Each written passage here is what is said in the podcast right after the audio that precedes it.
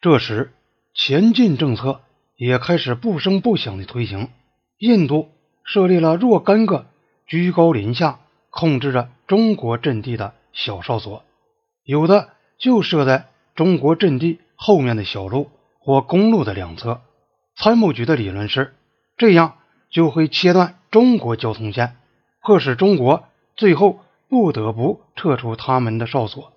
反映印度官员和参谋局人员当时意见的印度报纸和新德里的外国记者，在年初就预言陆军不久将采取步骤，迫使中国撤出阿克塞钦。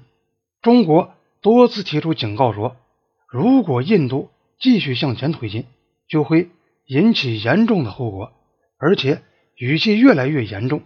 但尼赫鲁都置之不理。他向议会解释说，中国因为印度在中国哨所的背后设立了哨所而感到不快，并且让那些认为中国语气包含有危险性的议员们不要担心。他说，虽然中国议会威胁说他们可能采取一切步骤，但也不值得大惊小怪。如果他们果真采取那些步骤，我们就准备好对付他们。六月。尼赫鲁再度叫议会放心，他说：“西段的形势比以前更有利于印度了。”这个时候，又有一个步兵营——贾特连队第五营开进拉达克，并奉命向前推进。和其他三个营一样，该营也分散成为驻守哨所和巡逻的小队。到了仲夏，印度在这一段设立了约有六十个哨所。与之相对峙的是中国的一个整师，这就意味着中国军队在人数上同印军的比例超过了五比一，但两者间实际作战能力的差距就更大了。这不仅因为中国军队是集中的，而印军是分散的，中国军队可以乘坐卡车，而印军只能步行，还因为中国军队。有一切的正规的支援火力，而印度的第幺幺四旅却只有一个中型机关枪连。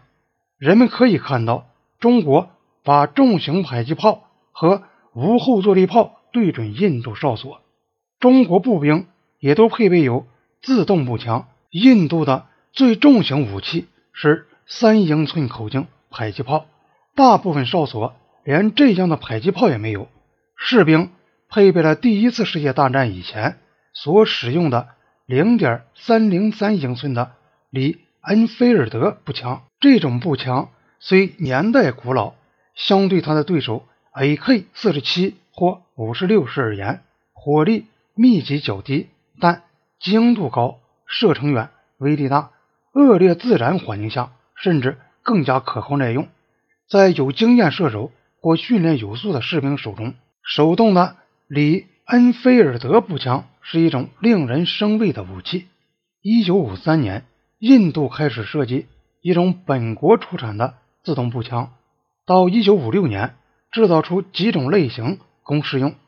步枪适合陆军的要求，军需局决定进行生产。一九五八年三月三日，军参谋长会签了一个文件，上呈给由梅荣担任主席的。军工生产委员会，该文件提出的计划是，要在四年内全部以印度的自动步枪装备陆军，但这一个建议并没有采取任何行动。直到1962年边境战争的最后阶段，印度军队才收到几十支自动步枪，还是美国和英国赠送的。印度的哨所不过是排甚至是班的阵地。这些阵地是在地面上挖得很浅的，连在一起的一些兵器掩体，即使在夏天，地面几英寸以下也不解冻。部队住的是帐篷，或是用木箱和降落伞搭起来的棚子。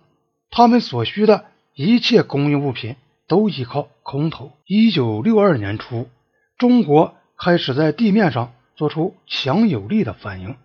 凡是印度。设立控制着中国据点的哨所所在的地方，中国就立即在印度哨所的周围构筑更多的据点。四月间，北京通知印度说，在西段，即自喀拉昆仑山口到空喀山口这一段，中国正恢复1959年一度停止的边境巡逻，并警告说，如果印军继续向前推进，中国将在中印边界全线恢复巡逻。赵会描述了在奇普恰普河谷的印军如何在中国哨所的两面设立据点，并逼近中国哨所进行挑衅。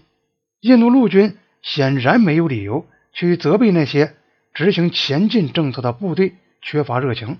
北京说，如果这种挑衅行动继续下去，中国部队将不得不。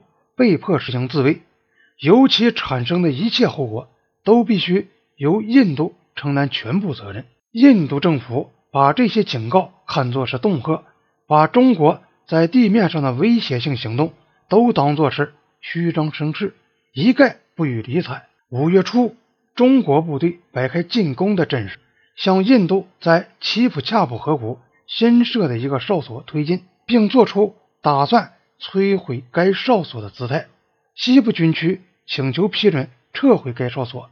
这一请求转呈尼赫鲁，尼赫鲁认为中国是在显示武力，以考验印度的决心。他说，应该坚守该哨所，并派兵增援。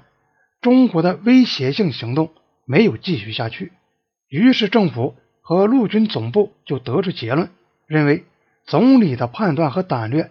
以胜利的得到证明，前进政策的基本前提也从而得到证实。他们后来再一次从加勒万事件中得出了同样的结论。